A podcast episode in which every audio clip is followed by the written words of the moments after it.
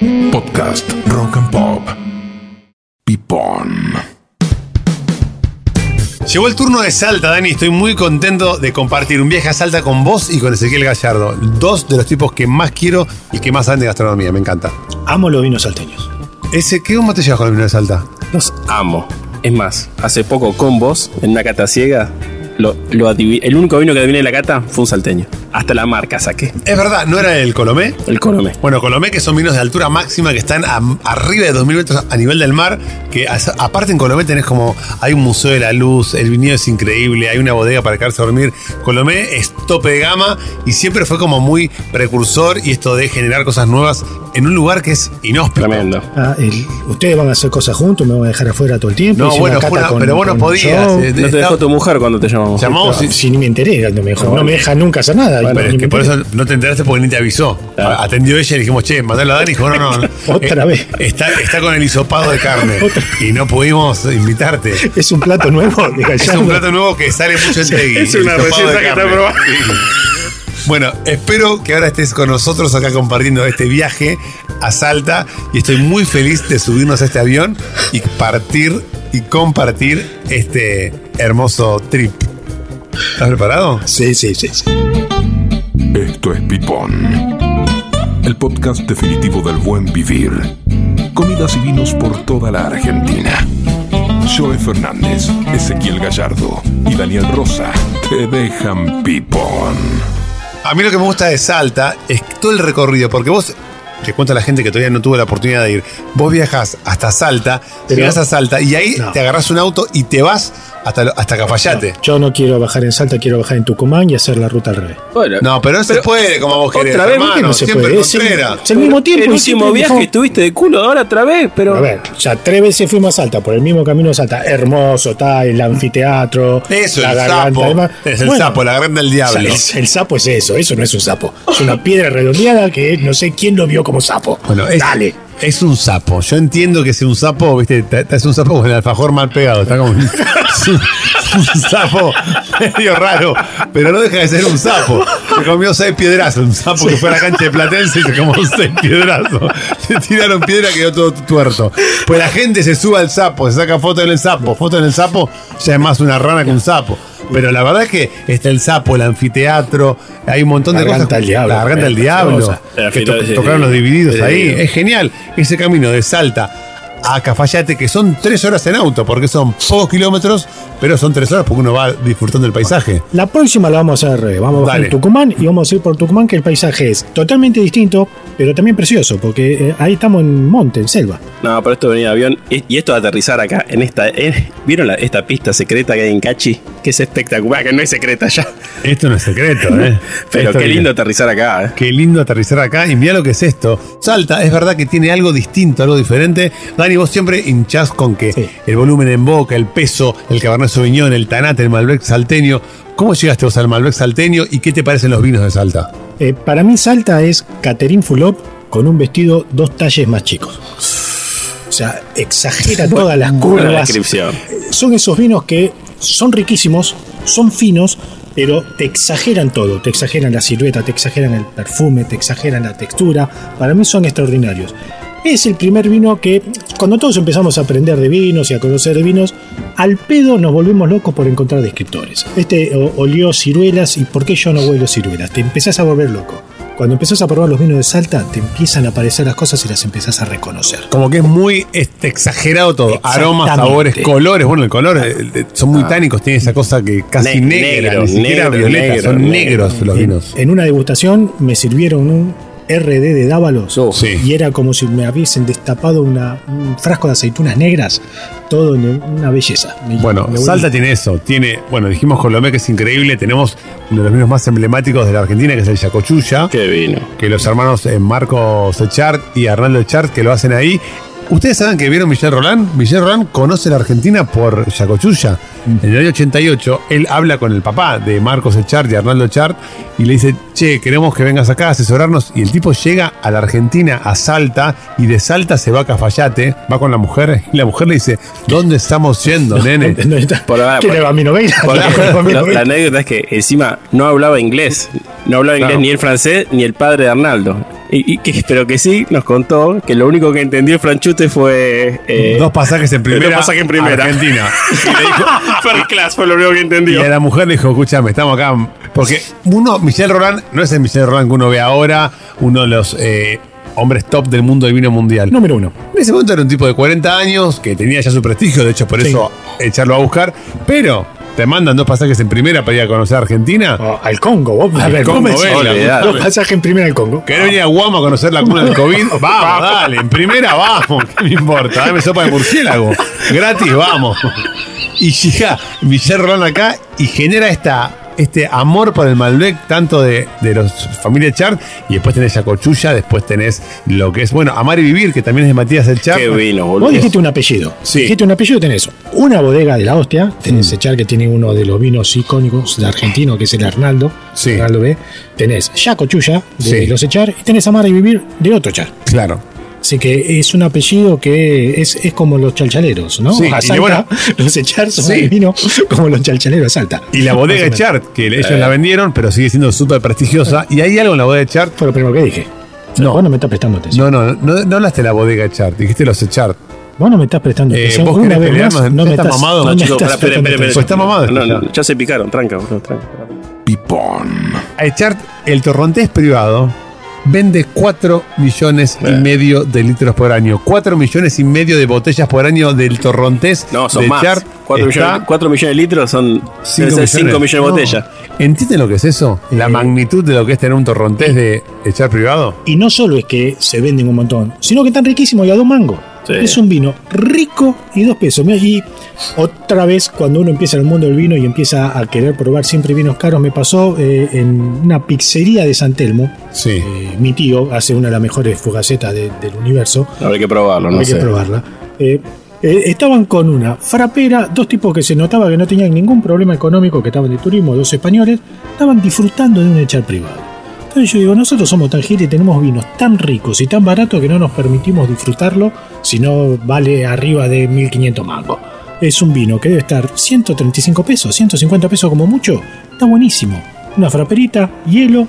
Y es un vinazo. Y me recuerdo cuando hablamos de Mar del Plata, que vos dijiste algo de donde, donde vieres, donde fueres, haz lo que vieres. Y algo del maridaje, ¿no? De los Totalmente. vinos con la comida. Y para mí, hablando de comida y hablando de vino, creo que en Cafayate, en Salta, la empanada de carne chiquita, caliente, bien picante, va con torrontés. ¿o no? Totalmente. Pero Ahora, sí. mira vos, Gallardo, ¿por qué la empanada de carne es distinta en Tucumán, es distinta en Córdoba, en Mendoza y en Salta? Porque somos unos culos rotos, argentinos. No, por los po- vinos que podemos hay en el unificar lugar. ni, un- ni, un- ni una, ni una receta de empanada. Bueno, pero es- Una empanada- tiene papa, una tiene huevo, Claro. una tiene Ah, aceituna. Exactamente, Pero ¿por qué? Para acompañar los vinos de la región. Entonces, ¿por qué es picante en Salta?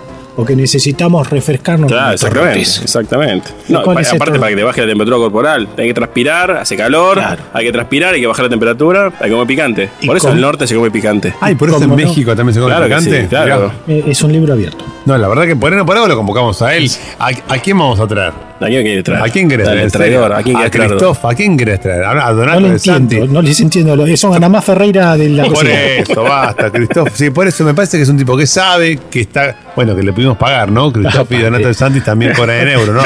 Hablan en extranjero y cobran en extranjero. extranjero.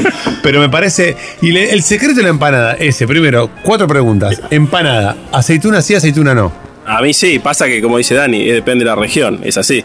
Acá en Salta la típica es carne cortada a cuchillo, cebolla que está rehogada en grasa de pella y pedacito de papa. Eso todo, masa, chiquitita la empanada, es chiquitita, que te come de a 100 y a freír. A mí, a ver, frita o al horno. A mí me- la salteña frita para mí es Sí, es top. top. Tope de gana. Top, top, y me, te come 6, 7, 8, no. Es como, Salteña frita era la mujer de Robert Duval, ¿te acordás? ¿no? que era una salteña que era una bomba espectacular, increíble. La bomba. La vio esa, ¿eh? La vio, La vio, posta. la vio. Pasa de igual aceituna, ¿sí o no? A mí me gusta, es que es controversial la pasta aceituna en la empanada, pero a mí me gusta.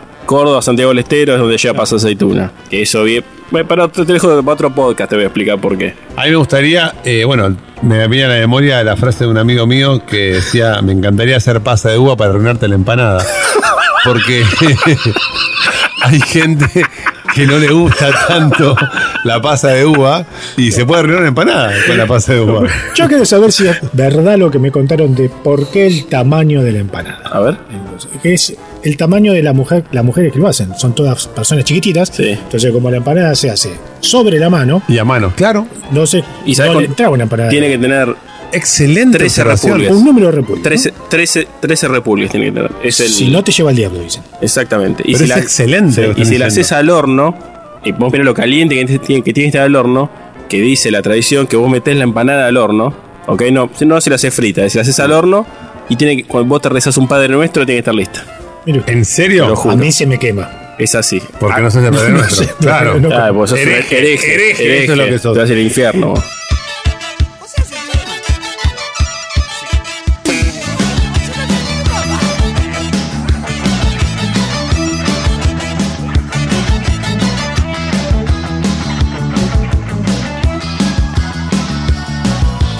No hay que tener un auto y relojes de medio millón.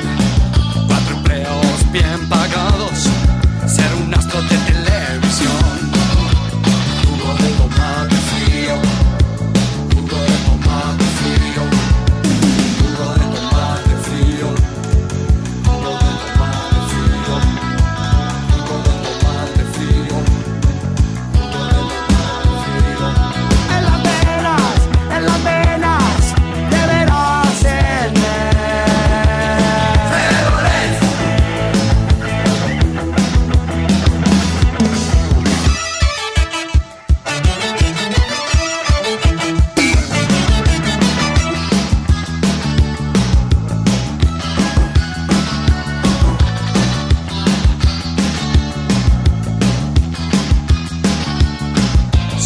ser un terrible vago, todo el día pasa arriba y a dormir.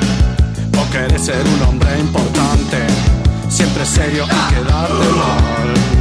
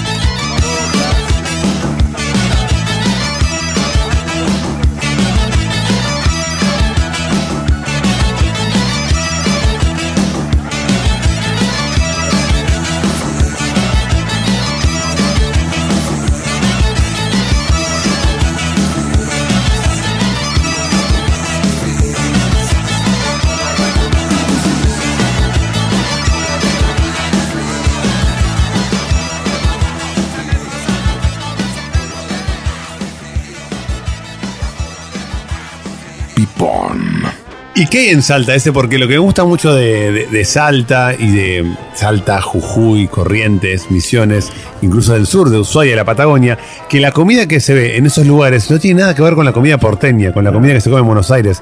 Me hablas de tamales, me hablas de empanadas, me hablas de, de, humita. ¿Qué es la comida típica de Salta que vos decís, para, esta comida es increíble y después me gustaría que Dani vayas pensando con qué vinos la combinarías? Y, y Salta tenés mucha influencia, obviamente, de Bolivia. Tenemos, Mm. estamos casi pegados y tenés toda esa influencia. Entonces tenés, tenés los tamales, tenés ah, el, el plato típico salteño que no es muy conocido acá en Capital, que se llama Bori Bori. ¿Qué es el bori bori? El Bori Bori son unas pelotitas de harina de maíz mezclada con un queso de campo, que eso haces una mezcla, se humedece con un caldo de gallina, ¿ok? Se hacen unas pelotitas, ¿ah? como si fuera, sí, una literal, y después esas pelotitas se cocinan en ese mismo caldo de gallina, con los pedazos de gallina y toda verdura rehogada, ¿ok? Entonces vos te Me comes. dieron ganas. No, es, como, es como un guiso, que donde vos te servís un pedazo de. No pollo, es gallina, ¿eh? tiene que ser gallina. Gallina, ponerle los vegetales que cocinaste, cebolla, tomate, morrón, lo que fuere. Y las pelotitas estas de queso y harina de maíz, que deben estar más buenas Sí. que comer pollo con la mano. Eh, y, y eso se llama bori bori, es típico de. Bori bori, con B larga, con B larga, Bori bori. después hay un, hay un bori bori con B corta, que es de Paraguay. Ok, y hay un biribiri que es el que se daña rosa con los vinos. Y el rey. Y un buriburi que es el ruso.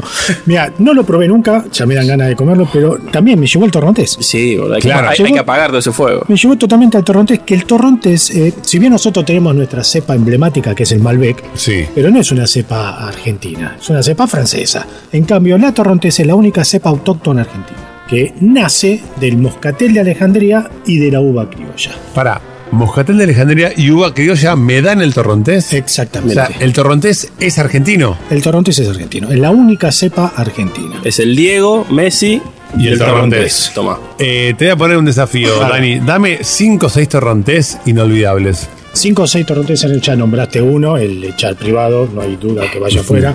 El cuara, el cuara Bien. el Single Vineyard, Bien. que es un vino increíble eh, y que, y que también, relación precio-calidad, fantástico, porque creo que debe estar como mucho 600 pesos. Bien. Como mucho, y es un vino eh, excelente, porque ¿qué es lo que tiene el torrontés? El torrontés eh, y principalmente los vinos de Salta, que como cambió la enología en todo el país, yo creo que el cambio más exagerado se dio en Salta, porque en Salta teníamos vinos.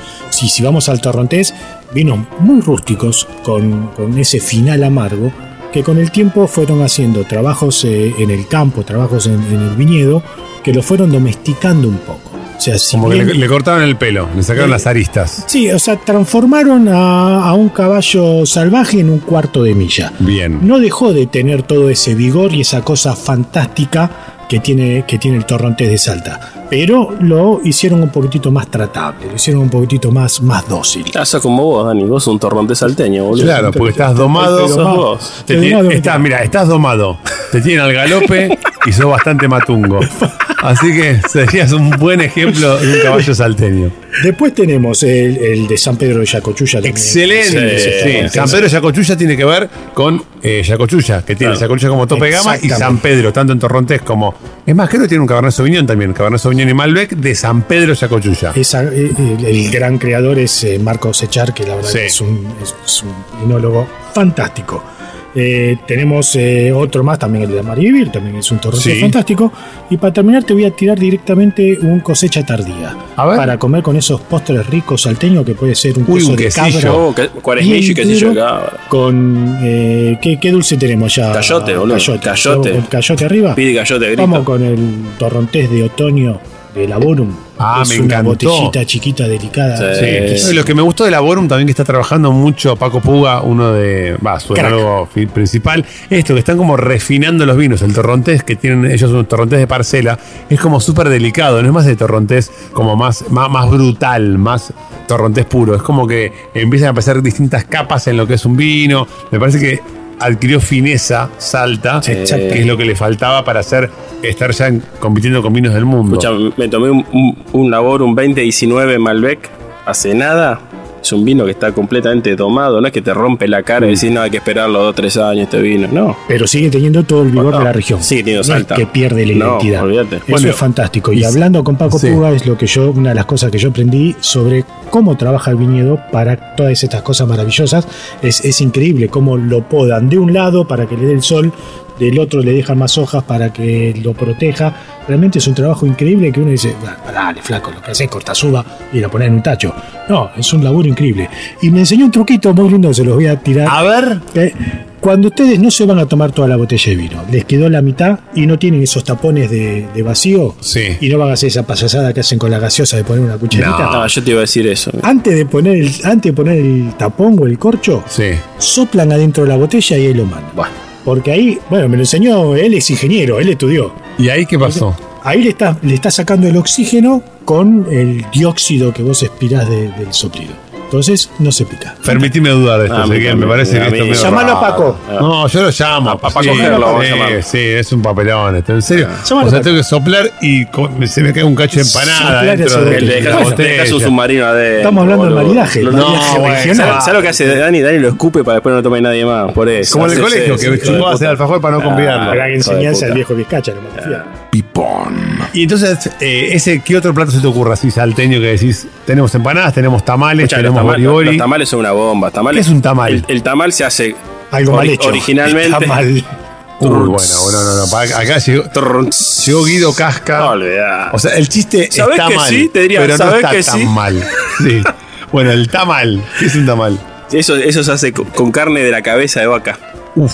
Ah, me gustó. Sí, por eso es potente y, y eso no pide torronte, eso te pide, Sí, ya, ya te voy a decir que te pide. pide bomba. Lo que se está dando riñón. exactamente en Salta. Exactamente. En Salta se está dando el tanat, pero como, como loco. Se está dando de una manera increíble. ¿Y la humita, cómo la haces ese? ¿Y por qué tanta humita en salta La, también? la humita, la humita, la humita en chala, ahí usas la, la soja de chala con el maíz, tiene que estar fresco, cremoso, que se cocina, se envuelve en la hoja de chala y se lo cocina al vapor o mismo en, al fuego, en la parrilla, y es típico, y se pone queso de campo, obvio, adentro, y queda genial. Son, son comidas muy simples Sí. y, y no, no puedo dejar de comerlas, de probarlas allá en Salta. Yo, a mí me gusta más el tamal que la humita. Ok. Porque soy más de la carne que, que de lo vegetal, pero la verdad es fuera de serie. Y yo cuando fui a Salta viví en varios lugares algo que me pareció alucinante, que es cuando meten la cabeza de la vaca, como la entierran en la tierra, bueno, la enterran en un departamento,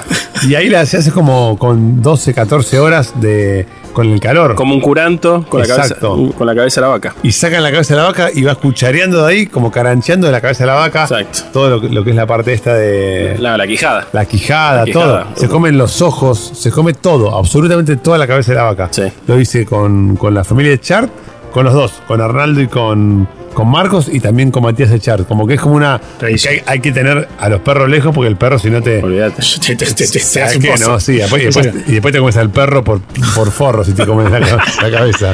Mirá, eh, hablaste de la humita y. Y el tamal. y- sí, pero y se me ocurrió un ¿por qué bajar la, la humita? En Salta están haciendo unos soldiñas en el Esteco. Sí. Están haciendo una criolla muy interesante. eh, ¿Qué onda la criolla, Dani?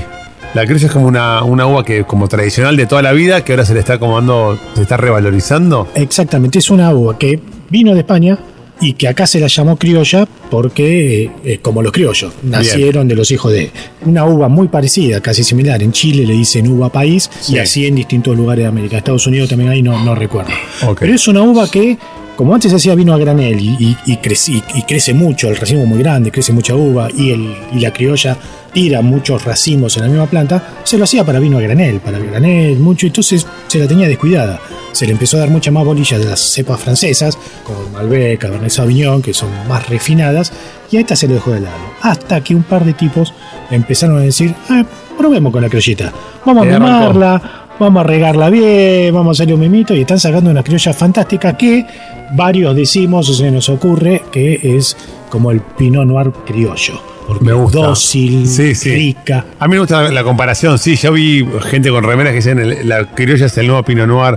Me parece que así como a vos no te gusta eh, Atalaya y como a vos no te gusta mezclar la medialuna con el churro, la criolla es la criolla, el, El Pinot Noir es el Pinot Noir. Es como cuando la gente dice, este es un Pinot Noir amalbecado. No, ah, o toma un Malbec o toma un Pinot Noir, no es Pinot sí, Noir es, un- es una amalbecado. mierda, es un Pinot Noir Mal- mercado. Pinot No, Noir, no es Pinot Noir, Ezequiel, señor. eh, te pido que no te pongas nervioso. No, me- me- esas cosas me vuelven loco, boludo. A ver, te, te- te critiqué un plato y vos me tirás tres vinos. Pará.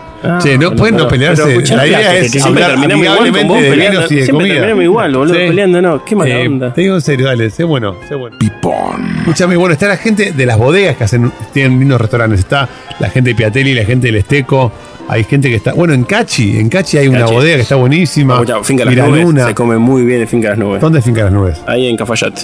Divino, divino. Tiene, tiene al mediodía, tiene una vista que es de la Eh, hostia. Estirás el brazo y tocas la montaña. Es Me tremendo. encanta eso, me encanta eso. Y, y sobre todo yo ahí más que comer platos, lo que comí, quesos. Tablas de queso y fiambre al mediodía. Ah, después morite, ya está. Claro, está, pero todo. bueno. Ah, bueno, estuve en Los Cardones también, que tiene una, una, una criolla muy rica. Muy los. Cardones. Y la verdad que todo lo, lo que tiene Los Cardones, que es, todo lo que está ahí en Cafayate es increíble. Y me parece que tanto el Colo Sejanovic como Jeff en Mashbach le están dando como una.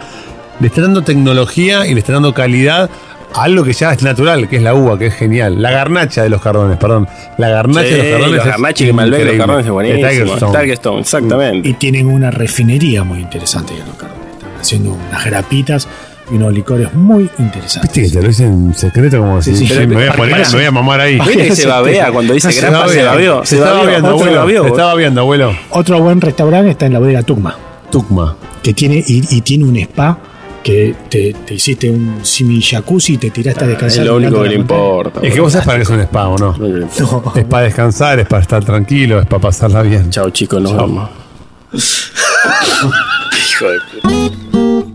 Podcast Rock and Pop.